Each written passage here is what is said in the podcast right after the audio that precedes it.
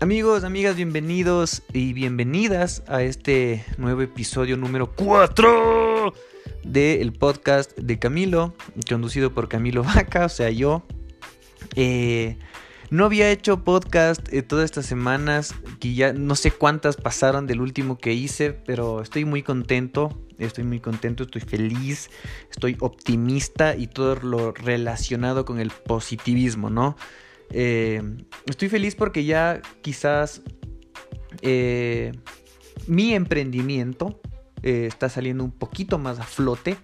Porque sí, les voy a ser muy sinceros, esta etapa del COVID-19 nos afectó muchísimo, muchísimo, muchísimo, muchísimo. Y aquí va el tema. ¿Qué es y cómo se siente emprender en épocas de COVID? Eh, quiero dar mi testimonio, ¿por qué? Porque sí, porque este es mi espacio y me estoy entrevistando a mí mismo, ¿no? Es una terapia quizás también para mí decirles esto, pero bueno, eh, pasa esto del COVID, ¿no? Nos coge, pero como no tienen idea, totalmente desprevenidos, o sea, no teníamos ni idea, o sea, yo me imaginé un golpe de estado, me imaginé guerra, me imaginé lo que sea, pero un virus nunca se me pasó por la mente y nadie estaba preparado. Eh, eso nos obligó, para hacerles el cuento un poco más fácil y más, rápido, nos obligó a nosotros como empresa, como emprendimiento, a dejar nuestras oficinas, que fue una decisión súper dura, porque era prácticamente nuestro espacio en el que podíamos crear, en el que podíamos estar entre amigos, eh, sacar proyectos juntos, y era como un club, ¿no?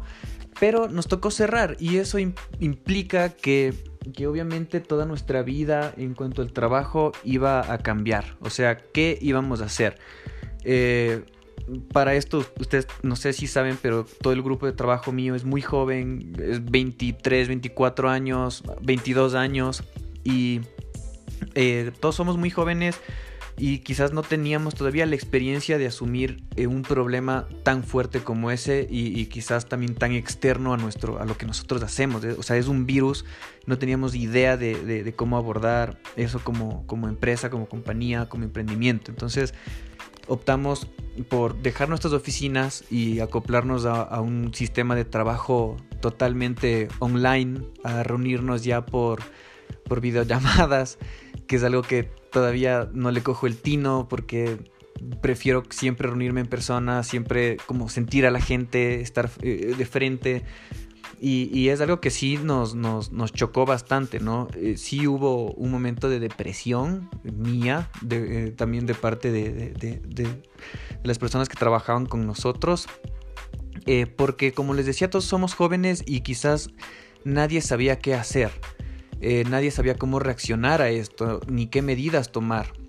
Eh, nosotros estábamos pasando por un buen momento de trabajo duro, teníamos un montón de cosas por hacer y prácticamente fue un paro para nosotros, fue un shock, nos quedamos varias semanas pensando qué podemos hacer y la verdad ese tiempo yo lo tomé como, como una oportunidad, como una oportunidad, como un borrón y cuenta nueva, digámoslo así, de empezar a, las cosas que quizás estábamos fallando, reforzarlas y tomarnos del tiempo para reforzarlas y que esa sea toda nuestra prioridad para sacar nuestro negocio y nuestro emprendimiento a flote.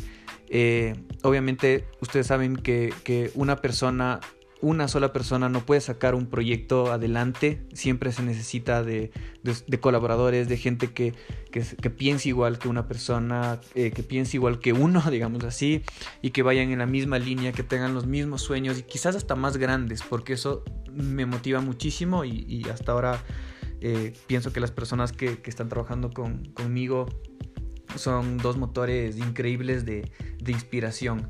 Eh, decidimos reestructurar el proyecto. Eh, decidimos que quizás podíamos dar un poco más. Eh, nosotros trabajamos como una agencia de modelos y también como una agencia de marketing digital, pero dijimos, queremos que nuestro trabajo sea muchísimo más. O sea, que más que, sí, eh, satisfaga como que al, cliente con el producto final y todo, pero queremos que aporte muchísimo más que solo un producto final. Y eso es lo que estamos haciendo ahora. Estamos armando un nuevo proyecto totalmente distinto eh, y me tiene eso muy emocionado y quizás no les puedo dar todos los detalles de ahorita porque quiero que tengan toda la experiencia del lanzamiento y, que puedan entrar a, las redes sociales a ver todo el cambio que se va a hacer y también participar. Y por eso también estoy contento. Entonces, nada, eso... Y, pienso que este tiempo me ayudó a mí eh, y, creo que ya a todos para tomar fuerzas y demostrar de verdad de qué estamos hechos. Porque obviamente sí, eh, eh, el miedo eh, está, o sea, el miedo estuvo, el miedo está todavía, la incertidumbre también, pero lo que yo trato de hacer es como tratar de, de, ese miedo y de esa incertidumbre transformarlo en, pensamientos positivos. obviamente pensamientos positivos, pero con los pies en la tierra, sabiendo que, que sí se puede volar, pero hay que primero aprender como a aletear, ¿no? A mover las alas eh, para luego volar.